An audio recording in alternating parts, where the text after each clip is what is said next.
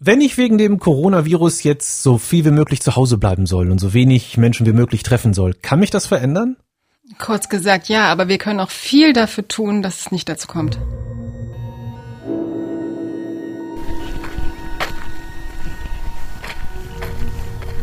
Es ist Sonntagmorgen im Stadtpark und es ist quasi niemand hier. Normalerweise ist er auch im Winter total voll. Sieht so Social Distancing aus. Vermutlich.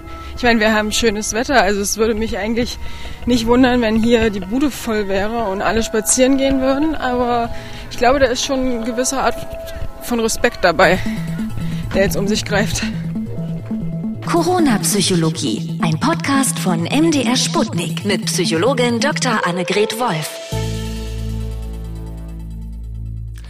Es ist gerade so ein bisschen für mich wie in meinem eigenen Film. Ich gebe Leuten nicht mehr die Hand. Ich gehe morgen um 7 Uhr einkaufen, wenn der Supermarkt gerade aufgemacht hat, um mit so wenig Menschen wie möglich in Kontakt zu kommen. Was passiert da in meinem Kopf gerade?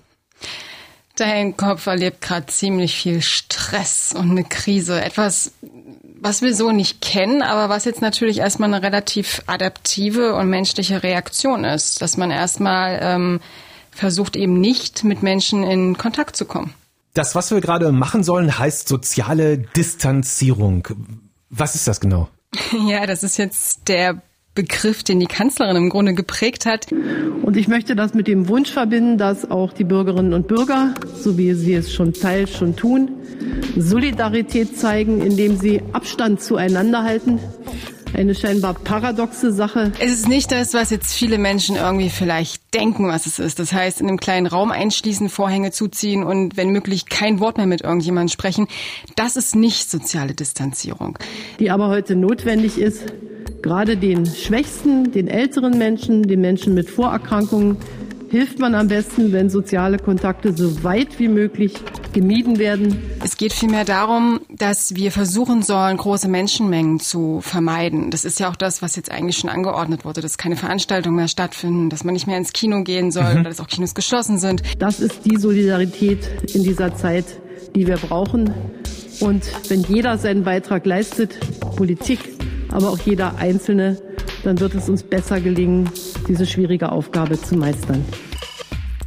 Das ist soziale Distanzierung und zudem ähm, mindestens zwei Meter Abstand zu anderen Personen halten. Ist das tatsächlich ein Fachbegriff oder hat ja, die Kanzlerin sich das ausgedacht? Nein, auch okay. ähm, beispielsweise ähm, große Organisationen ähm, in, in der psychologischen Forschung oder auch in der medizinischen Forschung arbeiten mit diesem Begriff, auch in Abgrenzung vor allem zu Quarantäne und zu Isolation.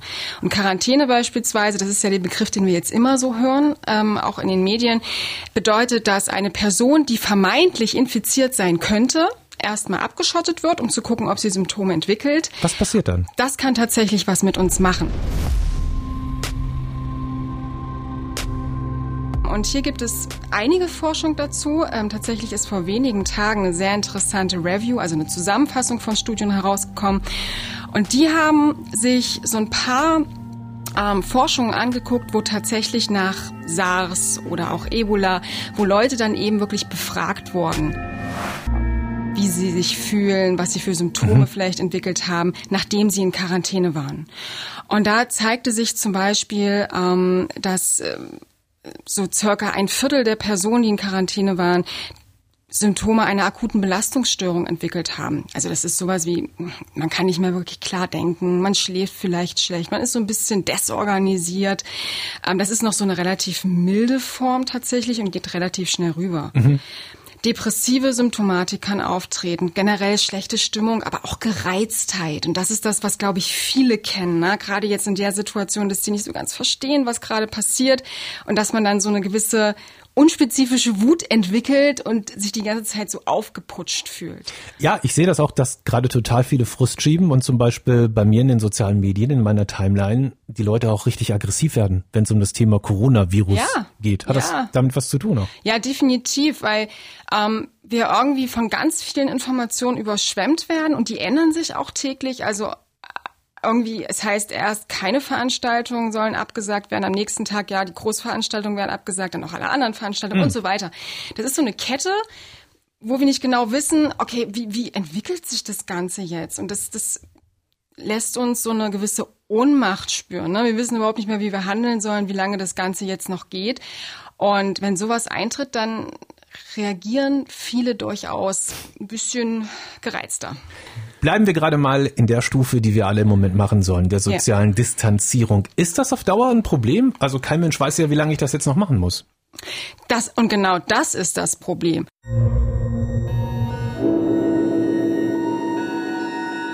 Ich glaube, ähm, also wir Menschen sind schon eher soziale Wesen natürlich und wir brauchen Kontakt, wir brauchen Beziehungen, wir brauchen das Gefühl, irgendwie eingebunden zu sein in, in die Gemeinschaft.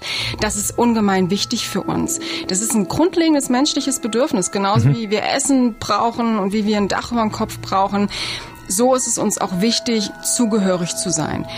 Und wenn wir überlegen, wenn wir in ganz frühe Zeiten zurückgehen, macht es auch komplett Sinn, weil es viel leichter war, sich zu organisieren und in einer Gruppe zu überleben, wenn der Säbelzahntiger kam, als alleine. Und Corona ist jetzt im Grunde der moderne, aber leider unsichtbare Säbelzahntiger und wir müssen jetzt gemeinsam schon versuchen, irgendwie dem entgegenzutreten. Jetzt hocke ich da also allein in meiner Höhle. Wie kann man sich darauf vorbereiten? Mm, das sehe ich erstmal gar nicht so als problematisch an, weil wir können trotzdem noch viele Dinge machen. Wir können rausgehen und natürlich, wir sind ja gar nicht sozial distanziert und auch nicht isoliert. Wir haben Technik, wo wir Psychologen uns immer derbe drüber aufgeregt haben lange Zeit, dass die Menschen nicht mehr face-to-face -face miteinander reden, sondern nur noch über ihr Handy kommunizieren. Das ist jetzt unsere Rettung eigentlich, ja. Das heißt, auch wenn man es vorher nicht gemacht hat, vielleicht mal einen Videochat mit der Familie oder so vereinbaren, Super. das ist tatsächlich eine Sache, die man jetzt mal angehen sollte auch. Sollte. Also definitiv, das würde ich auf jeden Fall empfehlen. Ah, mit ja, Familie, Freunden, um einfach ähm, Beziehungen aufrechtzuerhalten, vielleicht sogar zu pflegen. Das ist ein sehr gutes Stichwort. Ich habe eine Sprachnachricht bekommen von unserer Redakteurin Saskia. Das ist diejenige, die die Show hier normalerweise immer vorbereitet. Normalerweise sitzen wir in einem Büro, aber wir sitzen gerade in meinem Homeoffice und mhm. sie sitzt in ihrem Homeoffice. Hello. Also ich weiß ja nicht, wie es dir geht, aber so langsam fühle ich mich schon so ein bisschen, naja, eingeschränkt in meiner Freiheit, so ein bisschen kontrolliert. Man darf nirgendwo mehr hingehen. Alles, womit man sich irgendwie beschäftigen könnte, hat zu, auch am Wochenende. Man kann eigentlich nur spazieren gehen. Was aber natürlich nicht heißen soll, dass ich das nicht einsehe oder doof finde. Das ist ja alles richtig. Trotzdem fragt man sich so, wie geht man jetzt damit um, ohne, naja, ohne sich eben so zu fühlen und so, also seine Freiheit irgendwie beizubehalten, obwohl man eigentlich gerade keine hat. Ich glaube, so geht's vielen gerade. ja, absolut. Was macht man da? Also ich glaube, es ist schon mal ein guter Anfang, wenn man versucht, mm, seinen Kopf ein bisschen so zu modden und zu umstrukturieren, dass man eben nicht das Gefühl hat, ich habe keine Freiheit mehr. Weil streng genommen ist es ja nicht so. Äh, soziale Distanzierung heißt ja letztendlich nur, dass wir nicht mehr uns umarmen sollten, abknutschen sollten. Das heißt, die Freiheit besteht noch. Und wir können natürlich jetzt auch versuchen, in so einer Situation mh, dem etwas Positives abzugewinnen. Mhm. Wir nennen das Benefit Finding in der Psychologie. Also, dass man wirklich in Extremsituationen, was vielleicht ein bisschen belastend ist, dass man da irgendwie versucht, auch was Gutes drinnen zu sehen. Und beispielsweise könnte das bedeuten, dass man jetzt endlich mal wieder Sachen macht, wofür man eigentlich sonst keine Zeit hatte im Alltag. Aber ich habe schon gehört, strukturieren ist wichtig, sonst ja. verlottert man. genau, das naja. sollte eben nicht passieren.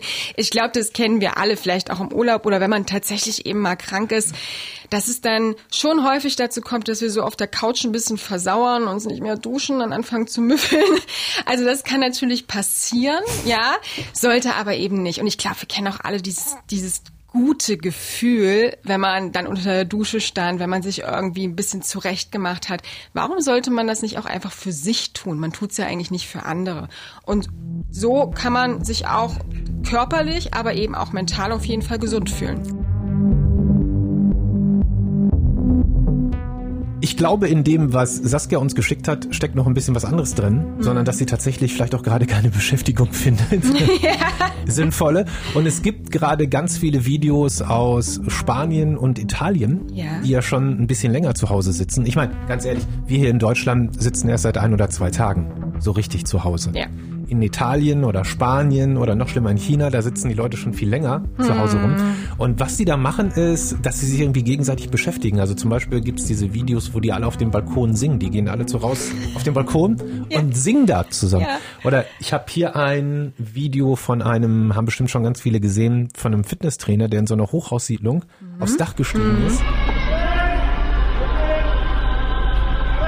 Alle Leute nach draußen auf den Balkon bittet und so Fitnessübungen vormacht. Super. Ist das wirklich, ist das, ist das wirklich sinnvoll oder nur ein Gag? Ich habe es so für einen Gag gehalten. Ja, aber hat doch auch schon einen Effekt, ne, dass man das Ganze mal mit Okay. Humor nimmt. Also Ja. ich finde das ganz ehrlich super. Weil solche Aktionen triggern ähm, Aspekte, die wir jetzt brauchen in dem Moment. Nämlich, dass wir das Gefühl haben, wir sind noch in einer Gemeinschaft.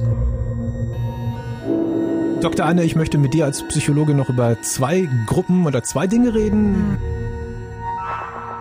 wo, glaube ich, viele Leute sagen, ja, die kann ja gut reden. Ich kann aber nicht in den Tag hinein leben. Ich habe Kinder zu Hause und dann, was ist eigentlich mit den älteren Menschen, die jetzt Ja. vielleicht total alleine zu Hause Ja. hocken? Starten wir mal mit den Kindern. Erstens, wie erkläre ich denen? Und zweitens, was mache ich mit denen den ganzen Tag? Das stimmt. Klar, es ist, es ist auf jeden Fall eine Herausforderung. Aber man muss ja auch sagen, Eltern sind so und so Meister des Alltags. Also es ist jetzt ein neuer Alltag, aber auch den wird man auf jeden Fall schaffen. Wichtig ist auf jeden Fall, dass man aufmerksam ist, ähm, was so die Kinder beschäftigt. Ich meine, die kriegen das natürlich mit, dass man nicht mehr in die Schule darf, dass man nicht mehr in die Kita darf, dass man nicht mehr zu den Freunden darf. Das macht denen vielleicht auch Angst, auch wenn sie es nicht so Genau. sagen. Und ja, das ist ja bei uns Erwachsenen ganz genauso. Und was ist dann immer hilfreich? Erstens drüber reden und zweitens, dass man Informationen kriegt. Gerade so die entwicklungspsychologische Forschung, wo man sich natürlich auch viel mit Kindern beschäftigt, zeigt eben, dass offen ansprechen ganz wichtig ist. Natürlich kindgerecht, ja, also immer angepasst an den Entwicklungsstand letztendlich des Kindes.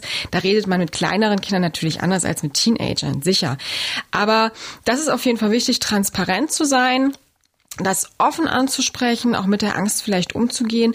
Und was wir Erwachsenen aber generell vielleicht vermeiden sollten, um uns auch selber zu beruhigen, nicht mit irgendwie so katastrophisierenden Worten umgehen und umschmeißen, also so Panik und es ist eine riesige Gefahr, sondern da wirklich nüchtern versuchen zu bleiben. Ja, man kann eben krank werden, das kennt irgendwie jeder von uns, das wird aber auch wieder vorbeigehen. Jetzt die älteren Menschen. Die, genau. Die kommen sowieso kaum raus und jetzt kommt noch nicht mal irgendwer zu denen. Was macht man da, wenn man die in der Familie hat, dass die da gut durchkommen? Ja. Mhm. Kein Mensch weiß, wie lange es noch dauert. Das, das ist eben das Schlimme, dass in solchen Situationen ähm, immer die natürlich auch am meisten leiden, die es so und so vielleicht im Alltag auch schon nicht so einfach haben. Das sind jetzt eben gerade ältere Menschen, aber auch Menschen mit Vorerkrankungen oder ähm, vielleicht eben auch behinderte Menschen zum Beispiel, die vielleicht so und so nicht so rauskommen oder auf Pflege angewiesen sind. Und hier ist es auch wichtig, den Kontakt zu halten. Und ich glaube, auch alle unsere Omis und Opis haben irgendwie ein Telefon zu Hause, ja. Und ähm, das sollte man nutzen. Definitiv, also viel anrufen, mal fragen, wie es so geht, wie es läuft. Und äh, wenn man, wenn man in der glücklichen Situation ist, wie es viele halt in Deutschland auch noch sind, zu sagen, ich kann noch rausgehen, dann ruhig einkaufen gehen, die Einkäufe vor die Tür zum Beispiel stellen oder was Schönes vorkochen beispielsweise. Und dann kann man auch mal einen Plausch am Fenster halten. Es geht ja nur darum, dass man eben sich nicht zu nahe kommt letztendlich. Okay, ich habe gelernt, man muss es mit Humor sehen, man muss probieren, irgendwas zu finden, dass man das sinnvoll findet, zu Hause zu bleiben genau. und irgendwie das irgendwie mit irgendwelchen Tätigkeiten, Aktivitäten zu Hause zu füllen. Und ich glaube auch mal vor die Tür gehen, ne? damit man nicht Genau. irgendwie, keine Ahnung, ich sag's mal so ganz laienhaft, depressiv wird. Ja, es, genau. Also Sonnenlicht ist natürlich unglaublich wichtig für uns und wir haben ja die Möglichkeit noch rauszugehen. Also die meisten auf jeden Fall von uns. Und selbst wenn nicht, macht's wie in Italien oder in Spanien, geht auf euren Balkon oder macht's Fenster auf, lasst die Sonne rein, hört das Vögelgezwitscher, dann hat man auch das Gefühl, man ist irgendwie noch Teil des Frühlings. Und wenn ihr das macht, wenn Sie das machen, dann mal schnell eine Nachricht rüberschicken über teamreimund.de, da stehen alle Adressen. Würde mich mal sehr interessieren, wie andere irgendwie jetzt so durch Ja. diese Zeit kommen. Man ist ja selber schon abgeschottet. Irgendwie. Ja, ja, ja, ja. Also wir sind hier relativ in der Innenstadt gerade und die Einkaufsstraße ist direkt vor dem Fenster und wenn wir da jetzt rausgucken, da ist jetzt quasi nichts. Gerade Das los. stimmt, auf jeden Fall weniger los als sonst.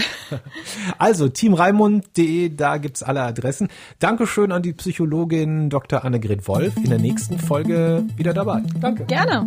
Corona-Psychologie. Ein Podcast von MDR Sputnik mit Psychologin Dr. Annegret Wolf.